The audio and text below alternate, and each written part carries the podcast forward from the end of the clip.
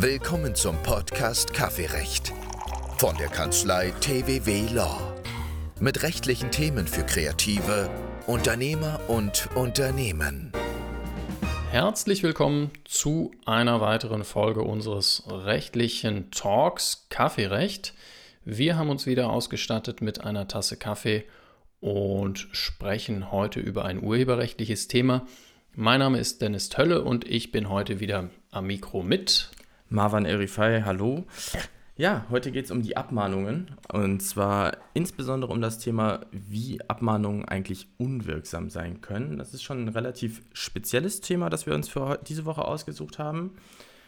Aber ja, da wollen wir einen Schritt nach dem anderen drangehen. Erstmal wollen wir euch ein bisschen vorstellen, was eigentlich die Abmahnungen sind.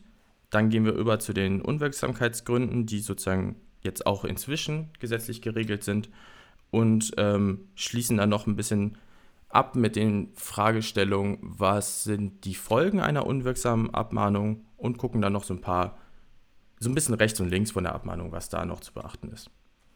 Genau, das sind so unsere Themen heute.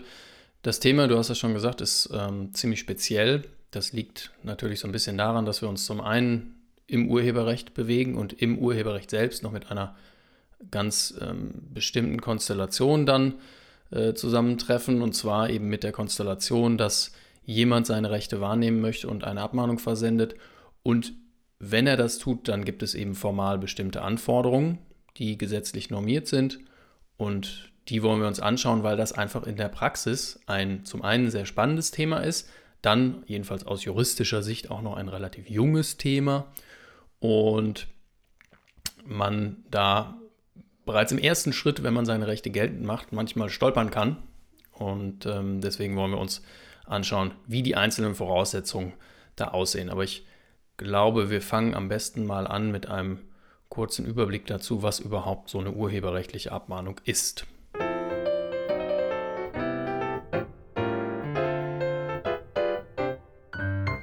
Ja, genau. Also was ist eine Abmahnung? Ähm, die Abmahnung ist die Mitteilung eines äh, in einem geistigen Eigentumsrecht Verletzten an einen Verletzer, dass dieser durch die bezeichnete Handlung einen, jetzt in unserem Fall Urheberrechtsverstoß begangen habe, verbunden meistens mit der Aufforderung, dieses Verhalten in Zukunft zu unterlassen oder, das ist der andere Fall sozusagen, gar nicht erst zu begehen.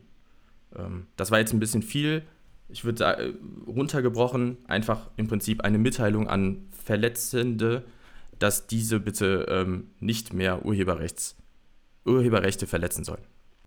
Das heißt also klassischerweise, wenn man sich da irgendwas, ein Beispiel zu überlegen möchte, irgendjemand nutzt mein, meinen Text, mein Foto, meinen Film, was auch immer, alles, was, was man so urheberrechtlich ähm, schützen kann oder was urheberrechtlich geschützt ist, All das ähm, kann Gegenstand einer solchen Abmahnung sein und meine Aufforderung, das dann bitte zu lassen, jedenfalls ohne, dass ich zugestimmt habe oder ohne, dass es da sonstige Gründe gibt, das ist dann diese, diese Abmahnung. Letztlich ein, ein Schreiben ähm, mit einer Aufforderung und nicht zu verwechseln, ganz wichtig, mit der Abmahnung im Arbeitsrecht.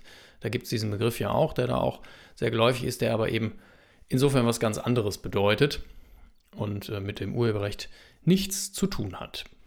Ja, und es lohnt sich vielleicht auch noch ein kleiner Blick darauf, was eigentlich mit der Abmahnung bezweckt werden soll. Insbesondere ähm, unter Nichtjuristen kann ich mir vorstellen oder erinnere ich mich selber noch, dass so eine Abmahnung eher naja, ein bisschen misstrauisch begegnet wird. Und sie hat eigentlich aber, der Sinn und Zweck einer solchen Abmahnung ist eigentlich sehr sinnvoll. Und zwar, ähm, erstens hat sie eine Warnfunktion. Sie soll dem Verletzer sozusagen warnen, dass möglicherweise ein Gerichtsprozess droht und daran angeknüpft ist äh, die Streitbeilegungsfunktion, dass sozusagen nicht die Gerichte damit in einem, das ist der dritte Punkt, kostspieligen Prozess ähm, äh, befasst werden müssen mit so einer Sache, sondern dass möglicherweise außergerichtlich eine Lösung gefunden wird und sozusagen ähm, das nicht nur kosteneffizienter für alle Beteiligten ist, aber auch die Gerichte etwas entlastet werden. Man muss auch sagen, dass dieses ähm, oder dass die Abmahnung im gewerblichen Rechtsschutz und im geistigen Eigentum äh, absolut absolutes Daily Business ist. Also ähm, nahezu jedes, ähm, je, ja, ich sag mal, jeder Streitfall oder, oder jeder Fall beginnt mit einer Abmahnung, weil eben zum einen, wie du sagst, damit auch ein Gerichtsverfahren äh, vermieden werden kann, was angesichts der Streitwerte in diesen Bereichen auch äh, wirtschaftlich natürlich sehr interessant sein kann, dass man sagt, okay, ich finde hier außergerichtlich eine Lösung. Es ist ja nicht immer so, dass das ähm, dass da jemand böswillig handelt. Es ist ja manchmal auch ähm, einfach so, dass man da ja auf, auf Unwissende trifft, was rechtlich nur wenig Ausschlag hat nachher, aber trotzdem kann man da dann ein Verfahren, glaube ich, ähm, ganz gut vermeiden. Und insofern tatsächlich sollte man so ein bisschen, oder versuche ich immer so ein bisschen eine Lanze für, für die Abmahnung zu brechen, weil es einfach, ähm, es ist nicht dieses, ja, dieses eine böse Tool, mit dem diese Anwälte durch die Gegend laufen, äh, sondern es ist ein sinnvolles Mittel, um eben ähm, geistiges Eigentum auch zu schützen. Ja, und ähm, weil es eben Daily Business war lange Zeit oder immer noch ist, ähm, war es etwas komisch, dass gerade im Urheberrecht oder auch im Markenrecht ähm, es keine gesetzliche Regelung über die Abmahnung gab. Und die gab es nur im Unlauterbarkeitsrecht, also im UWG. Und innerhalb oder durch richterliche, richterrechtliche Rechtsfortbildung ähm, wurde da, wurden die Grundsätze, die dort entwickelt wurden, auch auf beispielsweise das Urheberrecht übertragen. Jetzt für Juristen relativ neu gibt es den Paragraphen 97a Urhebergesetz, Urheberrechtsgesetz, ähm, der sich genau mit der Abmahnung befasst. Und äh, dort, da werden wir viel draus nehmen müssen, auch für diese Folge. Also wir versuchen natürlich immer das Recht sehr nicht rechtlich zu erklären. Heute müssen wir leider ähm, doch dann auch den Anknüpfungspunkt der Norm auch mit einnehmen, aufnehmen, weil es sonst einfach nicht erklärbar ist und äh, das einfach die wichtigste Norm bezüglich der Abmahnung im Urheberrecht ist.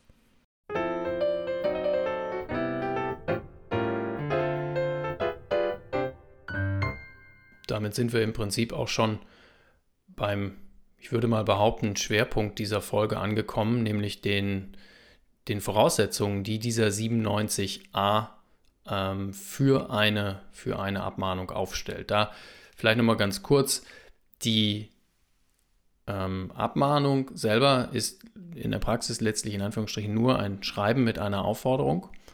Und in diesem Paragraphen 97a sind unterschiedliche Dinge zu dieser Abmahnung geregelt. Da ähm, geht es unter anderem um die Frage, ähm, was so eine Abmahnung enthalten soll. Da gibt es aber auch eine Regelung dazu, wie eine Abmahnung gegenüber Privatleuten eventuell etwas besonders äh, gestaltet ist oder wo sie nicht möglich ist und welche Folgen es hat, wenn wir uns nicht an diese Voraussetzungen halten. Wir wollen uns insbesondere damit beschäftigen, welche formalen Voraussetzungen eine Abmahnung äh, erfüllen muss. Das sind insbesondere die Voraussetzungen, die im Absatz 2 stehen. Und ähm, das nennt sich dann Unwirksamkeit einer Abmahnung, wenn ich das nicht einhalte. Das ist ganz, ganz strikt zu trennen von der Frage danach, ob eine Abmahnung möglicherweise berechtigt ist. Das heißt, ich kann einen berechtigten Anspruch, das heißt, jemand nutzt mein Werk, zum Beispiel mein Foto, unzulässig, ohne meine Einwilligung, in welcher Art und Weise auch immer.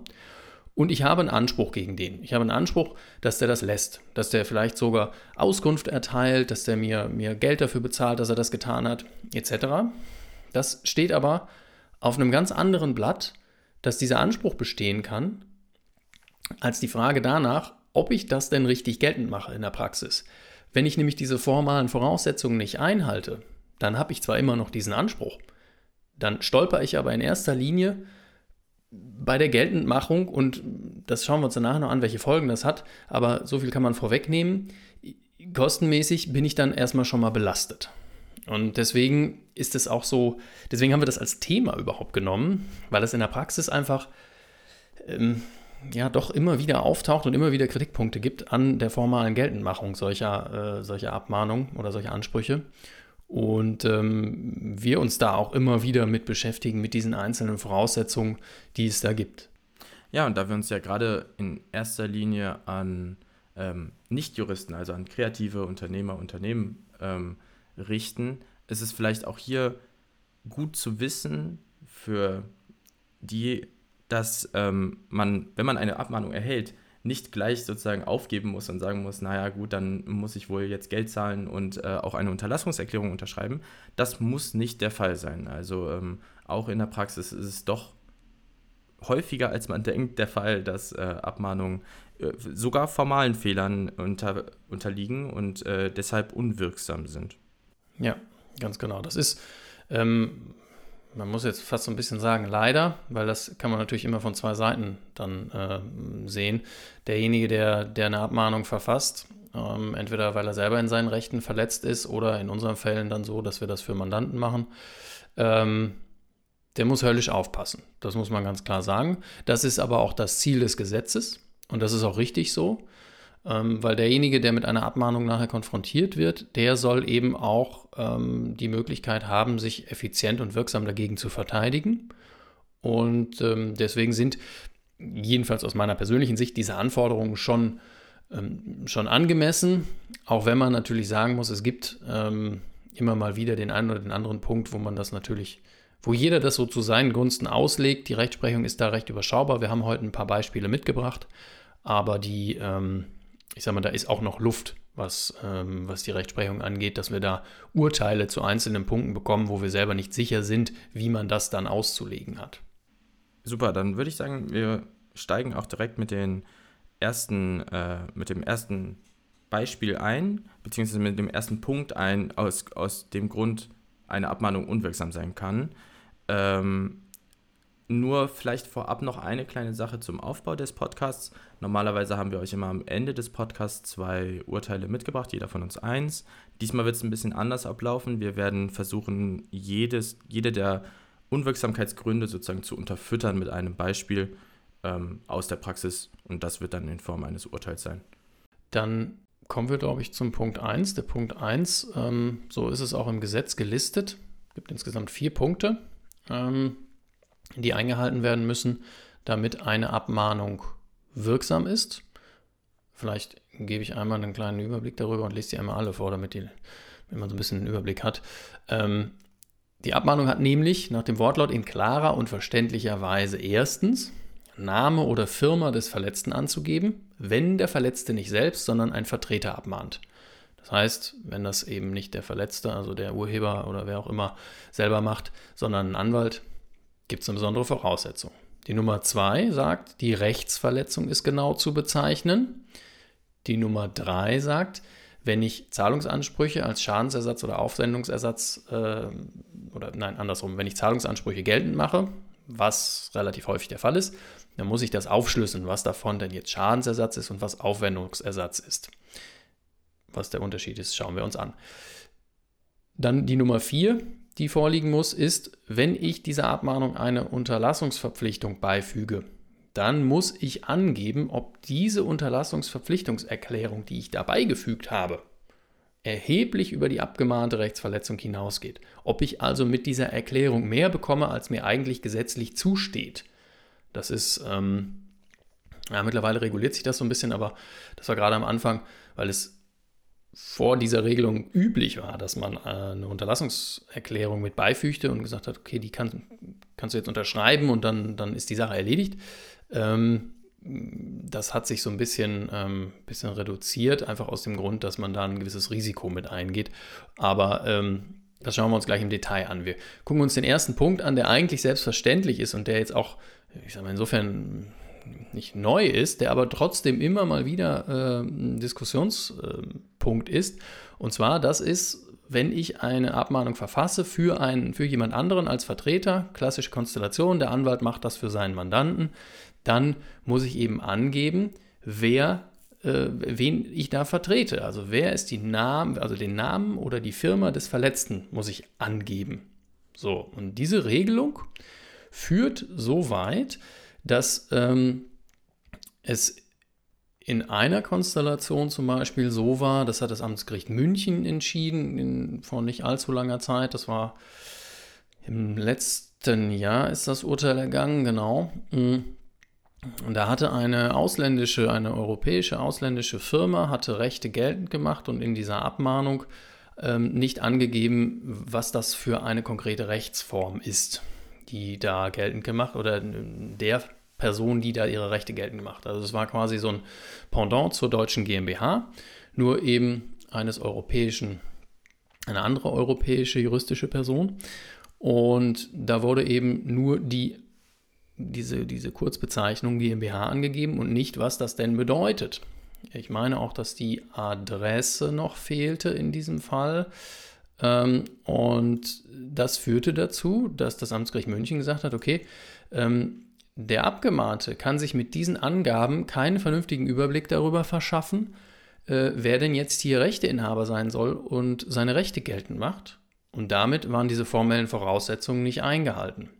Das heißt also, wenn ich so eine Abmahnung verfasse und nicht klar angebe, wer denn jetzt Rechteinhaber ist, der da in dem Fall vertreten wird, dann stolper ich schon an, an erster Stelle über die formalen Voraussetzungen und ähm, die Abmahnung wäre danach unwirksam. Das ist also, abgesehen davon, dass es sehr ärgerlich ist, auch aus äh, Kostensicht sehr unglücklich. Ja, und da hast du eigentlich einen Punkt angesprochen, der sich wie so ein roter Faden durch die Unwirksamkeitsgründe durchziehen wird. Und zwar diese, die Aussage, dass der Abgemahnte sich ähm, in der Lage sehen muss, zu er erfassen, warum werde ich abgemahnt, was muss ich tun oder was muss ich auch unterlassen, ähm, was ist hier die beanstandete Verletzungshandlung. Und dass diese, diesen Schutzzweck verfolgen sozusagen all diese Gründe, die wir jetzt äh, auch noch weiter auf, aufführen werden. Ich glaube, zum, zum Nummer eins, das war auch ähm, der Punkt, dass man ähm, gerade so im, im Bereich, wenn ich, wenn ich jetzt, sagen wir mal, innereuropäisch oder außereuropäisch unterwegs bin, dass wenn ich eine, eine äh, juristische Person habe, die Rechte geltend macht, dann ähm, ist das so, dass wir dass uns das einfach nicht geläufig ist. Also ich weiß nicht, ob dieses Urteil ergangen wäre, wenn das äh, mit einer GmbH passiert wäre. Wenn das einfach mit einer deutschen GmbH, die jedem geläufig ist, dass das irgendwie eine ja, Kapitalgesellschaft ist, die haftungsbeschränkt ist. Ich glaube, das ähm, ist, wäre vielleicht anders ausgegangen. In dem Fall war es aber so, dass es, ähm, ich meine, es war eine ungarische, äh, eine ungarische juristische Person. Ich bin mir jetzt aber nicht mehr 100% sicher. Ähm, aber europäisches Ausland war es. Und da reichte es dem Gericht jedenfalls nicht. Und das, ähm, ja, das ließ, ließ dann in dem Fall die Gegenseite dann stolpern. Und das ging aber auch relativ klar einher, und da verschwimmen manchmal auch die Grenzen, mit der zweiten Voraussetzung, die eine wirksame Abmahnung dann einhalten muss. Ja, die zweite Voraussetzung ist, ähm, dass die Rechtsverletzung genau zu bezeichnen ist. Und das wirkt relativ unscheinbar, birgt aber eine Menge Konfliktpotenzial. Und zwar ist davon umfasst, dass alle Tatsachen, ähm, für die den Abmahnenden die prozessuale Beweislast treffen werden, wird, die müssen bezeichnet werden in der Abmahnung.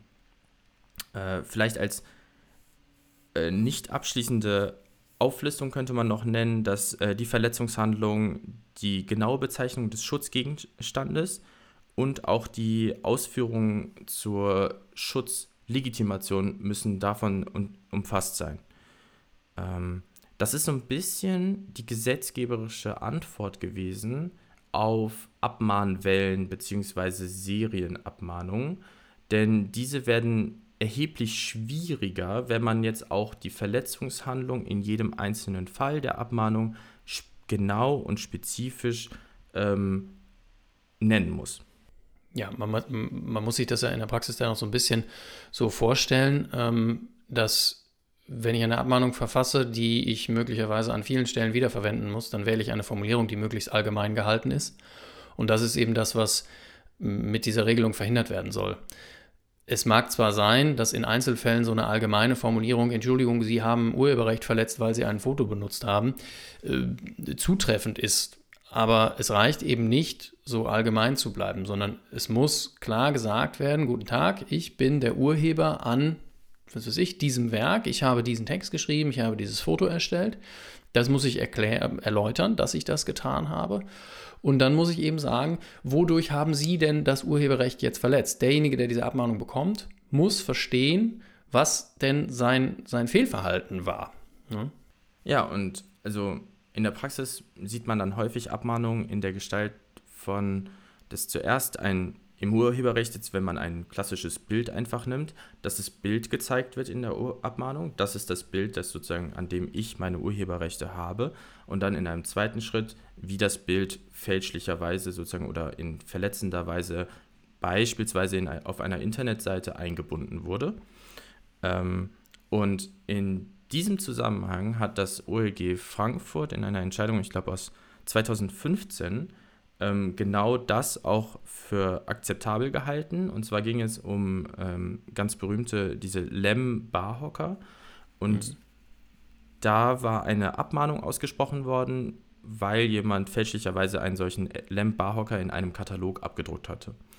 Und zunächst wurde in der Abmahnung der Barhocker als solcher gezeigt und dann als zweites äh, die verletzende Handlung.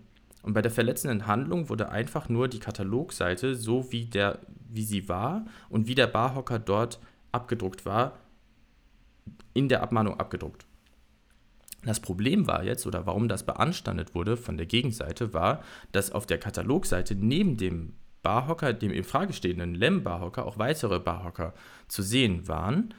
Und das Gericht, also das OLG Frankfurt am Main, hat dann ähm, entschieden, dass das aber in Ordnung sei, weil aus dem Sachzusammenhang der gesamten Abmahnung, insbesondere mit der eigenständigen, eigenständigen Abbildung des Barhockers am Anfang, konnte man herausfiltern, dass es sich um diesen speziellen Barhocker auf der Katalogseite handeln musste. Ja, und das ist das, der Punkt, den du da jetzt ansprichst, ähm, der ist, glaube ich, für, für alles äh, oder für die gesamte Abmahnung sehr wichtig.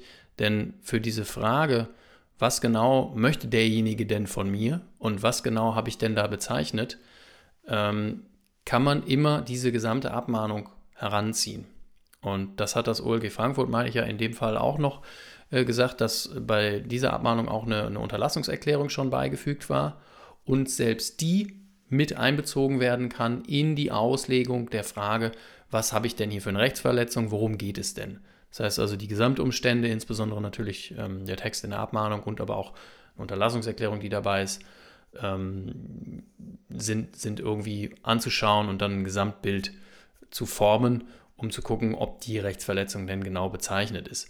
Und das ist insofern auch absolut folgerichtig, wenn man sich überlegt, was denn in einem gerichtlichen Verfahren notwendig ist. Denn in einem gerichtlichen Verfahren ist es ja so, dass ich, wenn ich ähm, beantrage, dass jemand etwas zu unterlassen hat, ähm, muss, ich, muss ich diesen Antrag so formulieren, dass der nachher natürlich auch nur genau das erfasst, was tatsächlich zu unterlassen ist. Ja, kerngleiche Handlung ist ein Begriff, ja, das ist auch immer umfasst, aber ich muss diesen, diesen Antrag so konkret fassen, dass ganz klar ist für dann potenziell einen Gerichtsvollzieher, dass der weiß, okay, das darf nicht mehr passieren. Und so konkret muss eben auch eine Abmahnung gestaltet sein. Ich hatte gerade noch äh, die ähm, Aufführung, äh, die Ausführungen zur Schutzlegitimation genannt. Da will ich nur ein Wort noch zu verlieren. Das ist insbesondere beim Markenrecht ähm, sehr anschaulich. Also beim Markenrecht ist zwar jetzt nicht Thema dieser, dieses Podcasts, aber beim Markenrecht ähm, ist eine Marke erst dann geschützt, wenn sie eingetragen ist und äh, veröffentlicht ist. Und genau die, diesen Markenschutz sollte man dann in der Abmahnung auch darlegen, dass, die halt eine, dass es sich um eine eingetragene Marke handelt. Ja. Wo du ähm, gerade das Markenrecht ansprichst, kleiner Exkurs vielleicht dazu.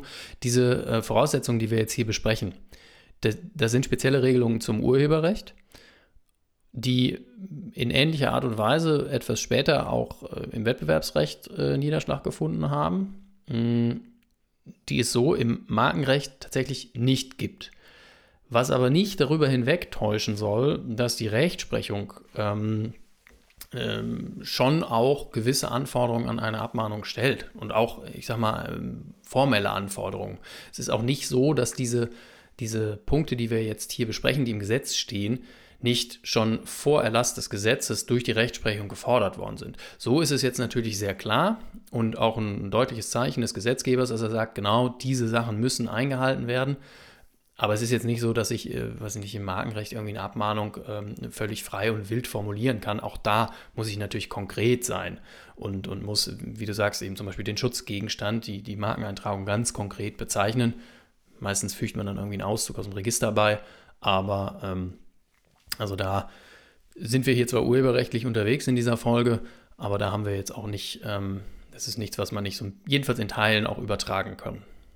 Was vielleicht noch ein ganz interessanter Punkt ist, ähm, ist der, dass so eine Abmahnung meistens ja ein langwieriger Prozess ist. Also es ist meist häufig nicht einfach nur damit getan, dass man eine Abmahnung verschickt. Das greift jetzt schon ein bisschen über auf den dritten Punkt, zu dem wir gleich kommen werden.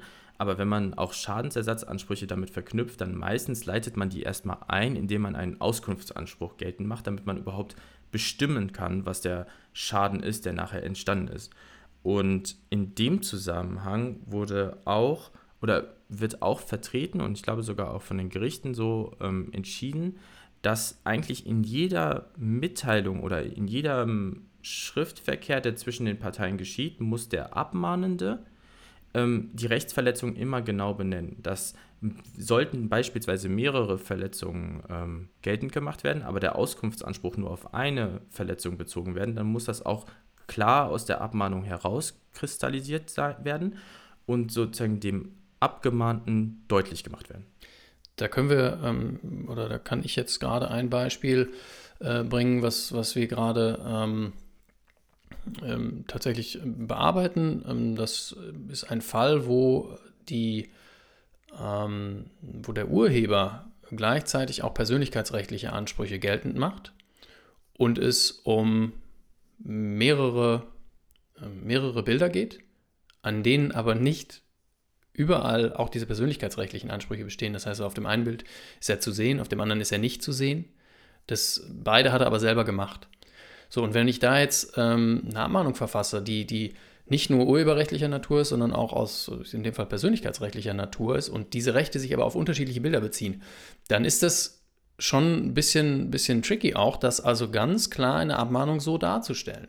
Jetzt ging es in dem Fall ähm, ja auch noch darum, dass wir nicht identische Nutzungshandlungen hatten an den jeweiligen Bildern. Das eine Bild wurde öffentlich zugänglich gemacht, das war so im Internet, das andere wurde nicht öffentlich zugänglich gemacht, äh, das wurde nur unzulässig vervielfältigt.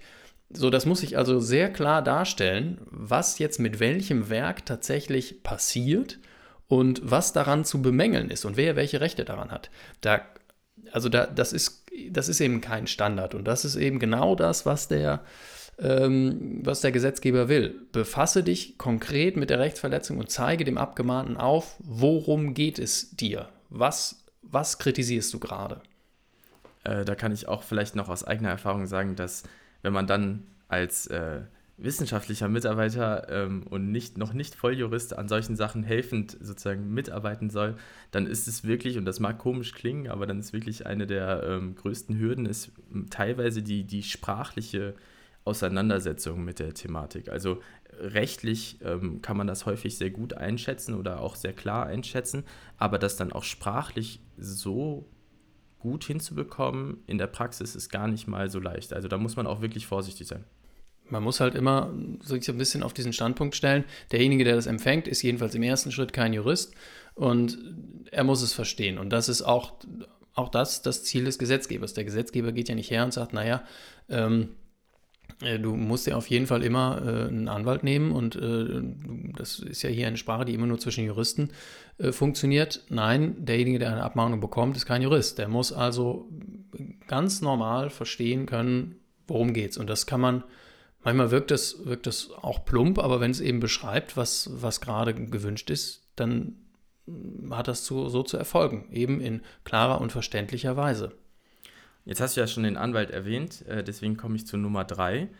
Äh, geltend gemachte Zahlungsansprüche als Schadensersatz und Aufwendungsersatzansprüche aufzuschlüsseln. Aufwendungsersatzansprüche, das sind halt häufig die anwaltlichen Kosten, die dem Abmahnenden entstehen, dadurch, dass er sich halt rechtlich beraten muss, muss um eine potenzielle Rechtsverletzung wirklich ähm, einschätzen zu können und dann auch entsprechend handeln zu können. Und die müssen dem Abgemahnten wiederum deutlich gemacht werden und unterschieden werden von den Schadensersatzansprüchen. Das heißt, ich kann nicht einfach einen Gesamtbetrag nennen, hier zahl mir bitte 5000 Euro, damit ist alles abgegolten. Nein, ich muss aufschlüsseln, ab jetzt oder neuerdings, ähm, was ist mein Schadensersatzanspruch und was ist mein Zahlungs äh, Aufwendungsersatzanspruch. Und da an dieser Stelle ist noch ganz interessant, ähm, das ist immer so ein bisschen da mitzulesen, dass der 97a Absatz 3 inzwischen einen, ähm, eine Anspruchsgrundlage für solche anwaltlichen Kosten darstellt. Und ähm, früher war es nämlich so, das ist jetzt sehr juristisch, dass man immer einen Anspruch aus der Geschäftsführung ohne Auftrag ähm, genommen hat, diese als Anspruchsgrundlage genommen hat. Jetzt gibt es da auch eine Anspruchsgrundlage im Urheberrecht direkt in dem 97a. Genau. Wenn man das ähm, nochmal ein bisschen ja, versuchen will, praktisch darzustellen. Also es ist ja so, wenn ich als Urheber unterwegs bin und ich hatte das eben schon mal kurz erwähnt, einen Anspruch geltend mache, jemand hat mein Werk benutzt, also jemand hat unzulässigerweise mein, was weiß ich, meinen Text irgendwie irgendwo anders verwendet, dann ähm, habe ich als Urheber in der Regel erstmal einen Anspruch auf Schadensersatz. Das heißt, ähm, ich muss dann, da wollen wir gar nicht zu sehr darauf eingehen, wie der berechnet wird. Es, es gibt ihn jedenfalls. In welcher Höhe, darüber natürlich äh, kann man trefflich streiten immer, aber äh, es gibt ihn so. Und dann muss ich eben aber auch in der Abmahnung klar sagen, dies ist mein Schadensersatz oder mein Lizenz-Schadensersatzanspruch, den ich habe. Ja, dann kann ich noch sagen, wie der berechnet wird, oder ich sage das eben nicht, sondern sage, ich möchte das erstmal nur dem Grunde nach anerkannt haben. Und zusätzlich, aber völlig ja, also völlig getrennt davon, gibt es eben auch einen Anspruch darauf, dass du die Kosten meines Anwalts trägst.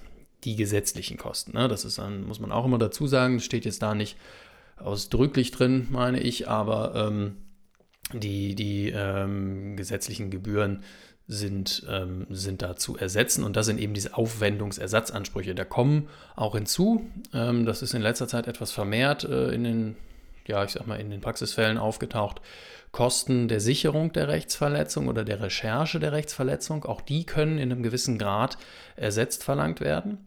Das heißt also, wenn ich jemanden beauftrage, der diese Rechtsverletzung recherchiert und auch sichert, gerichtsfest sichert, dann kann ich diese Kosten zum Teil ähm, verlangen oder ersetzt verlangen.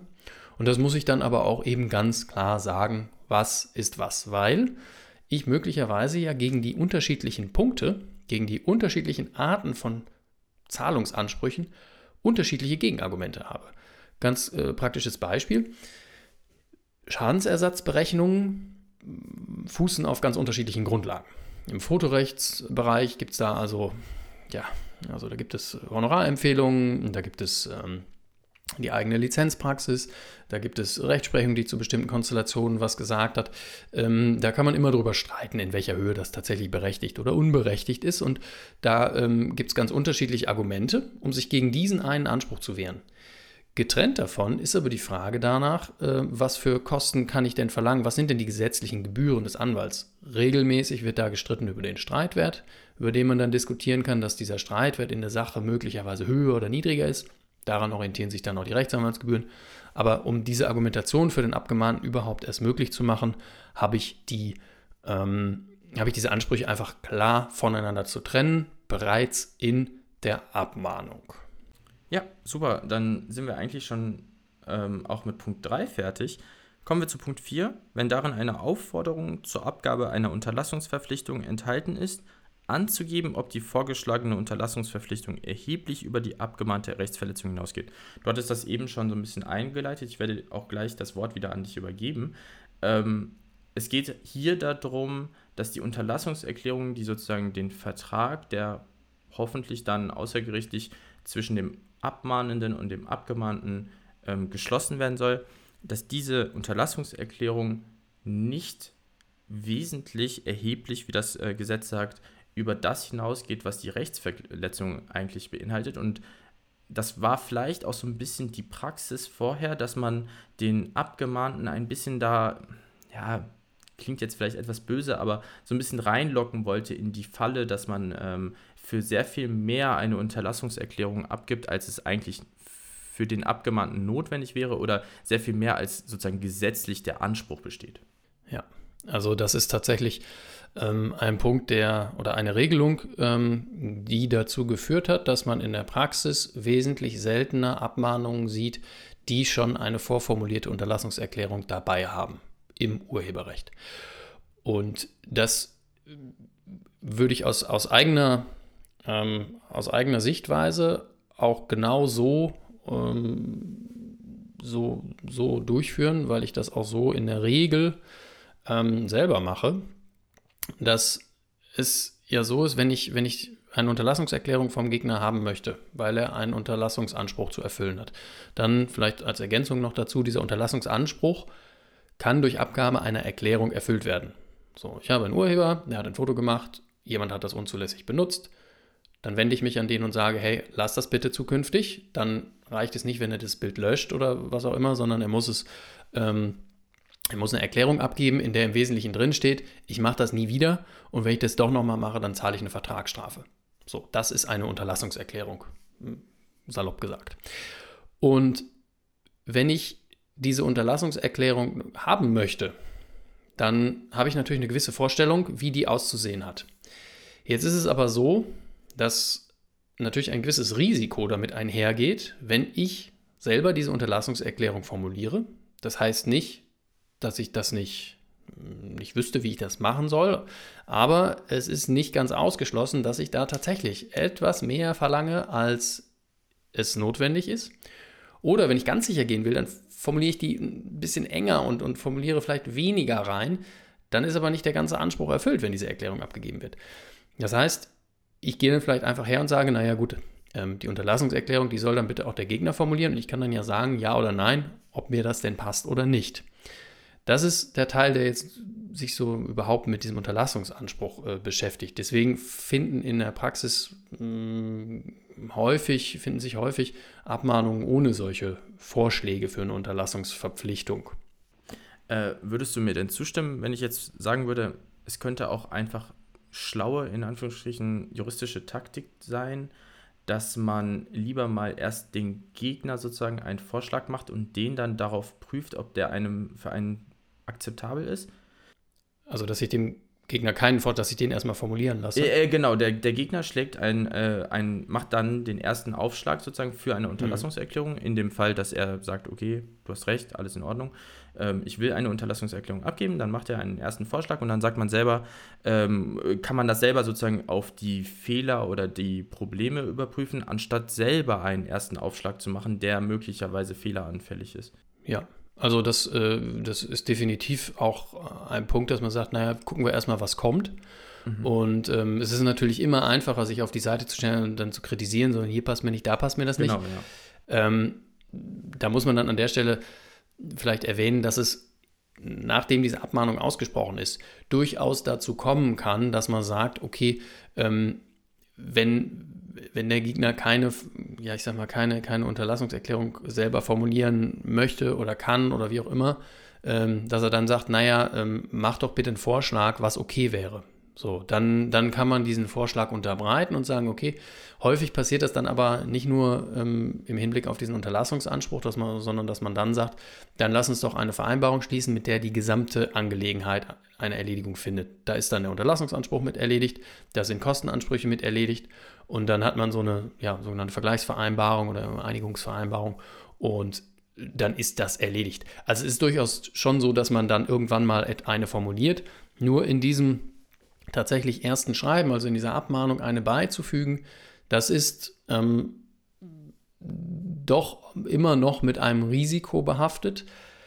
Insbesondere wenn ich nicht nur den Unterlassungsanspruch regle, sondern auch die anderen Sachen da drin habe. Also diese Erklärung, wo drin steht, äh, ich unterlasse es und verspreche eine Vertragsstrafe und ich zahle übrigens noch eine, äh, einen Schadensersatz in Höhe von so und so und ich übernehme die Anwaltsgebühren, ähm, dann dann habe ich ganz klar etwas verknüpft, was in so eine Unterlassungserklärung nicht reingehört, weil diese Ansprüche sind einfach ganz getrennt voneinander zu betrachten und damit gehe ich über das hinaus, was mir hinsichtlich des Unterlassungsanspruchs zusteht. Das kann ich machen, aber der Gesetzgeber sagt dann halt auch ganz klar, ich muss dann auch darauf hinweisen. Also ich muss dann sagen, inwieweit geht denn diese Erklärung darüber hinaus? Das ist also nochmal ein zusätzlicher Aufwand. Auch hier wieder wie bei den anderen Voraussetzungen auch dass der Abgemahnte weiß, aha, diese Erklärung muss ich so nicht unterschreiben, weil sie eben über das hinausgeht, was, äh, was hier tatsächlich ähm, als, als Anspruch geltend gemacht wird. Und da, ja, also da kann man sich den Teil einfach sparen, lässt die Unterlassungserklärung weg und muss dann eben auch nicht darauf hinweisen. Da eliminiert man schon auch noch eine Fehlerquelle für so eine Abmahnung, wenn man da äh, sicher gehen will. Man muss natürlich auch dazu sagen, also bei der Nummer 4 kristallisiert sich schon heraus, dass hier der Abgemahnte als Nichtjurist insbesondere in den Fokus gerückt wird und geschützt werden soll. Unter Juristen, also wenn nur die Anwälte miteinander verkehren, wäre das wäre diese Regelung per se so wahrscheinlich nicht notwendig, weil man sagen könnte, denen kann man auch zutrauen, dass sie erkennen, äh, dass eine Unterlassungserklärung, oder man sollte es ihnen zutrauen können, dass sie erkennen, dass eine solche Unterlassungserklärung ähm, über, das, über die abgemahnte Verletzungshandlung hinausgeht. Ähm, ja. Ja, das, das ist auf jeden Fall so. Ähm, ich habe noch eine Sache, die so ein bisschen die geht so ein bisschen mit der, mit der Nummer 2 auch einher, also mit der äh, Bezeichnung der Rechtsverletzung. Das ist auch ein Urteil des Amtsgerichts München, ähm, diesmal aus dem Jahr 2021. Da ähm, ging es tatsächlich um diese beiden Punkte, also Nummer 2 und Nummer 4. Und bei der Nummer 4 war eben auch diese Verknüpfung von unterschiedlichen Ansprüchen in der vorgeschlagenen Unterlassungserklärung ein Punkt. Und ähm, ebenfalls ging es aber auch darum, dass in der Unterlassungserklärung eine Formulierung ge gewählt war, die weit über das hinausging, was eigentlich abgemahnt wurde. Also es wurde die Nutzung von Fotos abgemahnt und da waren, ähm, ja, auch das war in dem Fall Streitpunkt, um welche Fotos es tatsächlich jetzt geht. Aber es war dann in der Unterlassungserklärung die Formulierung gewählt, dass es nicht um konkrete Fotos ging, sondern um alle, ich weiß jetzt nicht mehr genau, ob es, ob die Bezeichnung Fotografie war oder, oder Bilder, ähm, das ist manchmal so ein Punkt, dass man sagt, okay, alle Bilder äh, dieses Urhebers.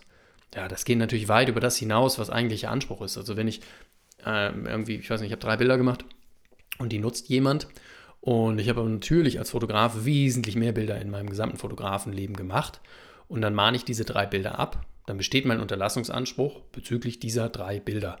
Und wenn ich dann aber eine Unterlassungserklärung mitschicke, in der drin steht, es zu unterlassen, alle Bilder dieses äh, Urhebers oder dieses Fotografen zu nutzen, geht ja weit über das hinaus, was eigentlich dieser Anspruch hergibt. Und dann ist das, und ich sag mal, ich weise nicht darauf hin, ja, dann, dann haben wir hier einen ganz klaren Unwirksamkeitsgrund. Und das hat das Amtsgericht München in dem Fall auch gesagt. Wobei es das teilweise auch darauf gestützt hat, dass die Rechtsverletzung schon nicht klar bezeichnet war, weil ich meine, dass da in dem äh, in der Abmahnung auch mal, mal von konkreten Bildern, mal von allen Bildern gesprochen wurde. Da muss man auch ein bisschen aufpassen, wie man das dann formuliert. Du hast das an dem Punkt auch äh, schon erwähnt. Es äh, hilft in aller Regel, wenn man ganz konkret einfach abbildet, worum geht es, welches, welches Foto, welcher Text, ähm, welche, ja, welche Website, welche Nutzungshandlung etc. Das wird natürlich dann schwierig, wenn es A sehr umfangreich wird und dann vielleicht auch um, um geschützte Rechte geht, die ähm, jetzt ja mal außerhalb dieser klassischen Fälle liegen, Text, Bild, man fängt bei Film an, das muss ich dann ja auch irgendwie alles sehr konkret bezeichnen, Software, da ist das ein Punkt, ne? was, um welche Software geht es ganz konkret. Ähm, aber auch da gelten natürlich diese Anforderungen. Ja, ich würde sagen, damit haben wir eigentlich ganz umfassend und auch ausreichend die vier Punkte abgearbeitet äh, und kommen damit dann auch zum Themenpunkt Nummer drei.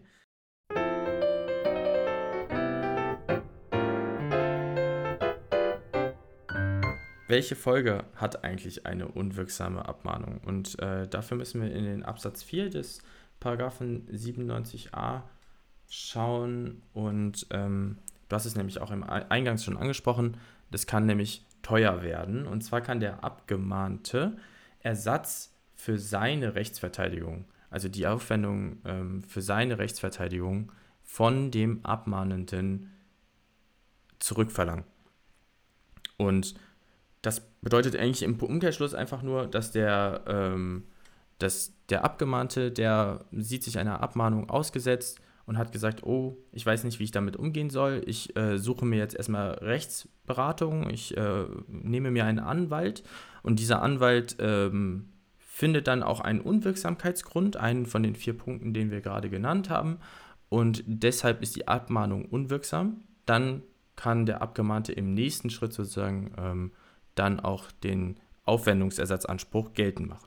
Genau, das ist so ein bisschen die, ja, ich sag mal, die Schaffung von oder die gesetzliche ähm, Schaffung von Waffengleichheit. Ne? Also, dass einfach derjenige, der als, als Verletzter also in der Regel der Urheber oder der Rechteinhaber, einen Anspruch darauf hat, dass bei einer Rechtsverletzung ähm, seine Kosten ersetzt werden, ähm, sieht sich dann den, ich sage mal in Anführungsstrichen, den gleichen Kostenansprüchen ausgesetzt, ähm, wenn er das formal nicht richtig macht. Denn dann kann eben der Abgemahnte auch Kosten ähm, der Rechtsverteidigung geltend machen.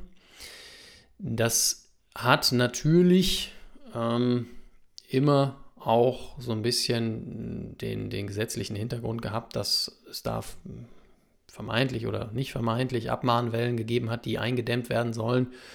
Ähm, deswegen ist es auch auf die Unwirksamkeit, die wir hier in dieser Folge besprechen oder größtenteils besprochen haben, äh, bezogen ist. Denn, wie ganz zu Beginn schon gesagt, das gilt natürlich auch bei einer unberechtigten Abmahnung. Das heißt, wenn dieser Anspruch gar nicht besteht.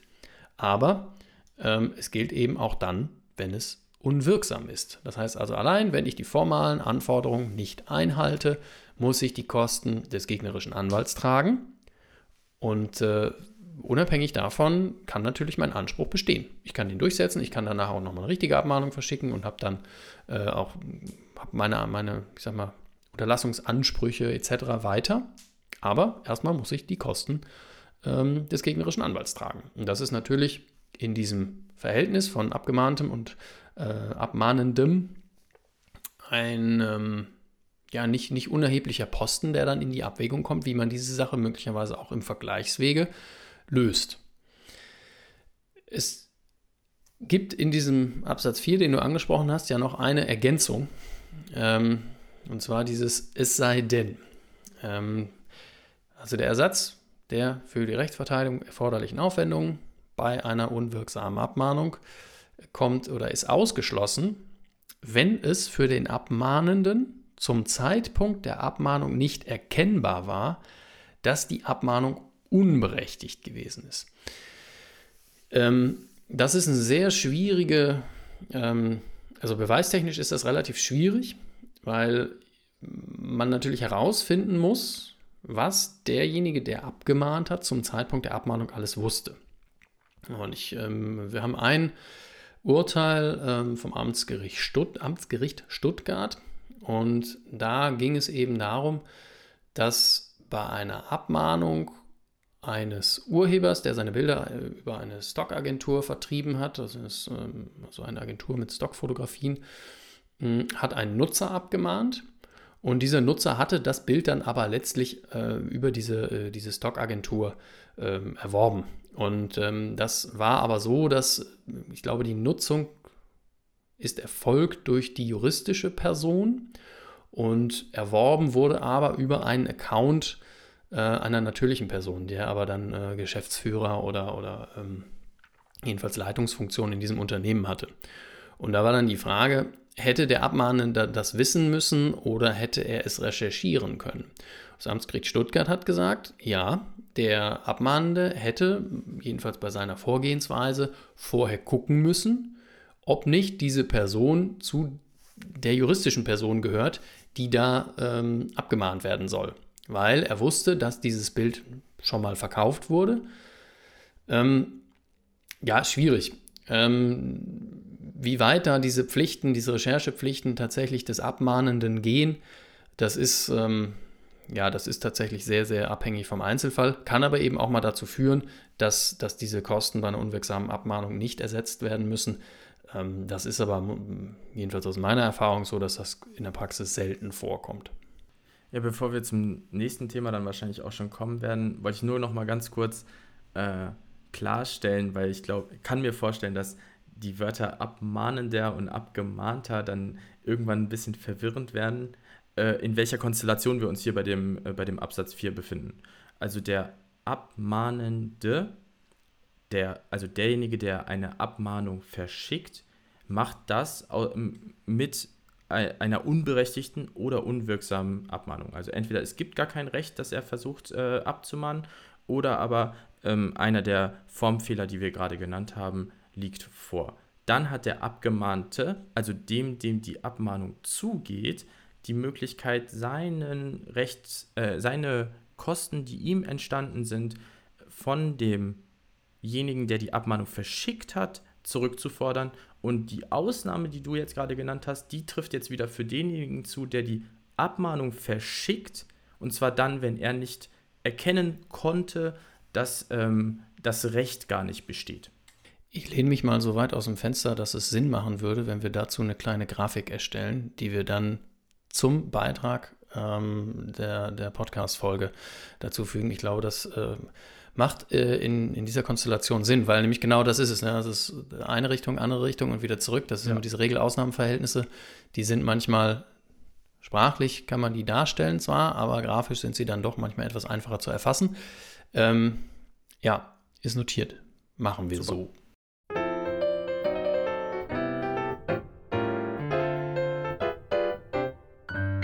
Dann haben wir tatsächlich jetzt ähm, noch einen Punkt, der so ein bisschen, ja, so der Gemischtwarenladen dieser Folge.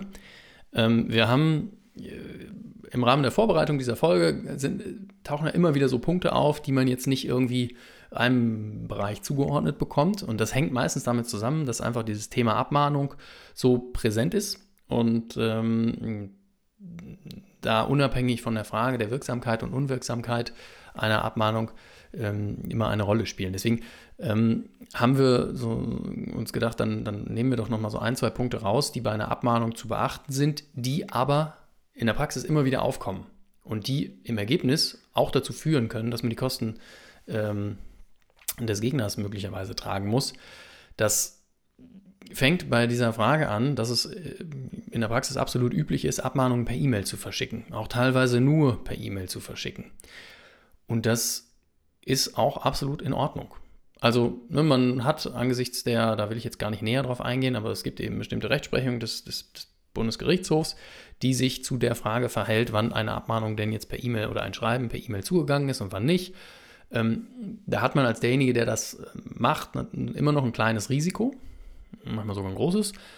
Ähm, aber es ist nicht, also eine Abmahnung wird nicht dadurch unwirksam, dass man sie nur per E-Mail verschickt. Das ist so, dass, also das ist ohne weiteres möglich und in Fällen, wo es wirklich eilig ist, teilweise auch sehr sinnvoll. Ja, man kann sogar sagen, dass es überhaupt keine Formvorschriften gibt für eine Abmahnung. Also rein theoretisch wäre es sogar möglich, eine Abmahnung am Telefon vorzunehmen. Das ist nun wirklich aber gar nicht empfehlenswert, weil das ähm, natürlich sehr offensichtlich zu Beweisschwierigkeiten führen kann und wird vor einem, in einem Gerichtsprozess. Ja, das ist ähm, in der Tat so. Ich kann das auch mündlich aussprechen, aber ja, wie du sagst, äh, das zu beweisen, das äh, ist im Nachhinein immer etwas schwieriger. Der zweite Punkt wären Fristen. Häufig werden äh, sehr kurze Fristen äh, verwendet in solchen Abmahnungen. Das heißt, eine kurze Frist, bis sozusagen die Antwort erwartet wird von demjenigen, der die Abmahnung bekommen hat. Ähm, beispielsweise Ein-Wochen-Fristen. Aber diese sind nicht nur üblich, sondern auch wirksam. Dazu gibt es auch ähm, gefestigte BGH-Rechtsprechung. Im Einzelfall können diese Fristen sogar wenige Tage äh, lang sein. Ähm, eine dazu muss man sogar auch noch dazu sagen, dass selbst wenn es mal eine unwirksame Frist sein sollte, weil sie zu kurz war, ähm, dann setzt die zu kurze Frist sogar eine angemessen lange Frist in Gang. Also im Prinzip kann man fast gar nichts falsch machen, ehrlich gesagt, was die Fristen angeht. Sehr schön, dass man auch mal nichts falsch machen kann bei einer Abmahnung. ähm, äh, nee, in der Tat, also diese Fristen ist auch so eine Frage, ja, die haben nur eine Frist von einer Woche gesetzt, ist das denn überhaupt wirksam? Äh, es trifft dann meistens so Konstellationen, wenn die dann irgendwie, die Frist wird ab einer Woche, äh, eine Woche ab Versand ähm, irgendwie dann gerechnet und dann geht das irgendwie per Mail vorab, kommt danach noch per Post. Dann sind, wenn es per Post eingegangen ist, irgendwie noch vier Tage über. Dann ähm, ist das natürlich schon für denjenigen, der es empfängt, irgendwie sehr sportlich, dass er sagt, oh, jetzt hat er natürlich wahrscheinlich nebenher auch noch ein paar andere Sachen zu tun, als sich um eingehende Abmahnungen zu kümmern. Dass man ganz häufig am Tag des Fristablaufs irgendwie so ein Ding auf den Tisch kriegt und dann ähm, ist es aber durchaus so, dass äh, die Rechtsprechung sagt, naja, ab Ablauf dieser Frist, eine Woche für die Unterlassung, ja, das muss man auch sagen, ähm, ist, ist durchaus ähm, üblich und angemessen. Bei Zahlungsfristen ist es, meine ich, ein bisschen länger ähm, für die Unterlassung, weil es aber eben eilig ist, dass diese, diese Verletzungshandlung unterbunden wird. Ähm, ist eine Woche kein Problem. Ja, das ist halt immer so eine Interessenabwägung. Ne? Wenn die Verletzung jetzt einen unglaublich großen Umfang hat oder eine sehr starke Verletzung darstellt, dann ähm, ist auch eine kürzere Frist umso angemessener, da die Interessen des äh, Verletzten ähm, überwiegen. Natürlich muss man aber auch immer sehen, dass derjenige, der die Abmahnung bekommt, muss eigentlich die Möglichkeit haben, sich beispielsweise rechtlichen Beistand zu suchen und deswegen ist sozusagen die eine Woche eigentlich ist okay. Ähm, ja, damit kommen wir auch zum letzten Punkt dann schon. Das wäre die, ähm, die Unwirksamkeit aus dem Grund der Rechtsmissbräuchlichkeit. Das ist so ein bisschen, ja, das unbestimmte, der unbestimmte Rechtsbegriff, den wir immer gerne um uns werfen, wir Juristen. Ähm, die Rechtsmissbräuchlichkeit gibt es auch hier im Urheberrecht. Ein markanter Fall ist äh, die Mehrfachverfolgung einer Verletzung. Ähm, da, da kam es auch im Jahr 2000 zu einer BGH-Entscheidung, die sozusagen äh, im Grunde ging es darum, dass wenn eine einzelne Verletzung ohne ersichtlichen sachlichen Grund und ohne vernünftige Erwägungen ähm, mehr als auf einem Weg verfolgt wird, rechtlich gesehen, mit Abmahnungen, dann kann das zu einer Rechtsmissbräuchlichkeit führen. Das muss aber auf, äh, also die Art dieser Anspruchsverfolgung muss dann auf sachfremden Beweggründen beruhen. Und vielleicht ist es aus meiner Formulierung schon herausgekommen, aber das wird sehr, sehr restriktiv angewendet. Also solche unbestimmten Sachen wie jetzt zum Beispiel die Rechtsmissbräuchlichkeit, das ist sehr restriktiv und wird nicht einfach immer mit dem Hammer sozusagen draufgehauen, wenn man das Gefühl bekommt, das ist doch blöd. Es, es, ist in der Praxis immer so, dass man sehr schnell sagt, dass es rechtsmissbräuchlich ist, einfach weil man das Gefühl hat, das ist ungerecht jetzt gerade. Ähm, vieles davon ist dann vielleicht ungerecht, das ist ja immer subjektiv, aber ähm, nicht rechtsmissbräuchlich. Also diese Rechtsmissbräuchlichkeit, das findet sich in anderen Rechtsgebieten auch oder in anderen Bereichen des gewerblichen Rechtsschutzes und des geistigen Eigentums, dass man ähm, immer mehrere Punkte braucht, die zusammenkommen, damit man hier einen Rechtsmissbrauch annimmt. Das ähm, ist, hängt mit der Frage danach äh, zusammen, äh, was fordere ich denn hier an, an, an ja, zum Beispiel an Zahlbeträgen? Habe ich überhaupt ein Interesse an, an dem Unterlassungsanspruch? Mache ich irgendwie deutlich, dass dieser Unterlassungsanspruch nur dazu da ist, irgendwelche Gebühren zu generieren? Ähm, wie häufig mache ich das?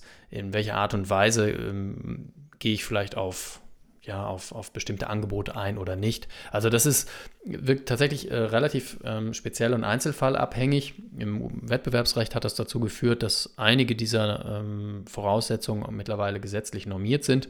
Die können wir uns dann in einer anderen Folge nochmal anschauen. Aber ähm, es ist schon so, dass, dass da einiges zusammenkommen muss, damit ein Gericht nachher auch sagt, okay, diese Abmahnung war rechtsmissbräuchlich, weil, das ist vielleicht noch ein Punkt, der immer mal wieder aufkommt. Allein die Tatsache, dass ich viele Abmahnungen ausspreche, spricht noch nicht dafür, dass etwas rechtsmissbräuchlich ist, wenn es denn viele Rechtsverletzungen gibt. Wenn fünf Leute fünf meiner Bilder benutzen und äh, das eben zufällig zeitgleich tun, dann darf ich die auch alle fünf abmahnen. Da ist kein Rechtsmissbrauch bei. Ja? Wenn ich in meinen Rechten verletzt werde, darf ich mich dagegen wehren. Wenn ich das vielleicht in einer Art und Weise mache und nicht nur fünfmal, sondern 50 Mal und es nur noch darum geht, dass ich ähm, da Lizenzgebühren oder Anwaltsgebühren generiere und diese Unterlassungsansprüche zwar irgendwie geltend mache, aber nie richtig verfolge, dann kann das ein Aspekt sein, der in der Gesamtbetrachtung dann mal dazu führt, dass eine Rechtsmissbräuchlichkeit angenommen werden kann. Aber da muss man sehr vorsichtig sein. Also das dauert in der Praxis schon ein Weilchen, bis das tatsächlich als rechtsmissbräuchlich gilt. Ich glaube, Vorsicht ist ein gutes Stichwort, um auch nochmal zusammenzufassen, wie man mit Abmahnungen umgehen sollte, äh, egal ob auf der Seite des Abmahnenden oder des Abgemahnten. Ähm, Vorsicht ist besser als Nachsicht. Man sollte die Abmahnung ordentlich machen, lieber transparent und ausführlich als andersherum, denn sonst ähm, lauern einige Formunwirksamkeiten oder Unwirksamkeitsgründe, die ganz einfach gesagt ein, ein blöder Grund wären, seine Rechte nicht geltend machen zu können oder sich dann äh, einem Ersatzanspruch, Kostenersatzanspruch ausgesetzt zu sehen. Ich hätte es nicht besser zusammenfassen können. Damit haben wir es auch, glaube ich. Und ähm, haben dieses ja, sehr spezielle Thema hoffentlich einigermaßen verständlich rübergebracht. Ähm, wie für jede Folge gibt es dazu auch noch ein bisschen Text in Form eines Beitrags. Wir fügen die Urteile, die wir hier zitiert haben, auch ähm, in die Show Notes und wir fügen auch, äh, wir erstellen auch eine Grafik und ähm, die kommt dann auch in den Beitrag, äh, in der man diese Konstellation dann nochmal ein bisschen vielleicht einfacher auch erfassen kann. Diese Folge und alle bisherigen Folgen findet ihr dann zum Nachlesen unter kaffeerecht.de und wir freuen uns, dass ihr wieder zugehört habt und ich sage an dieser Stelle auf Wiederhören. Ja, auch von meiner Seite, ein Wiederhören und bis zum nächsten Mal.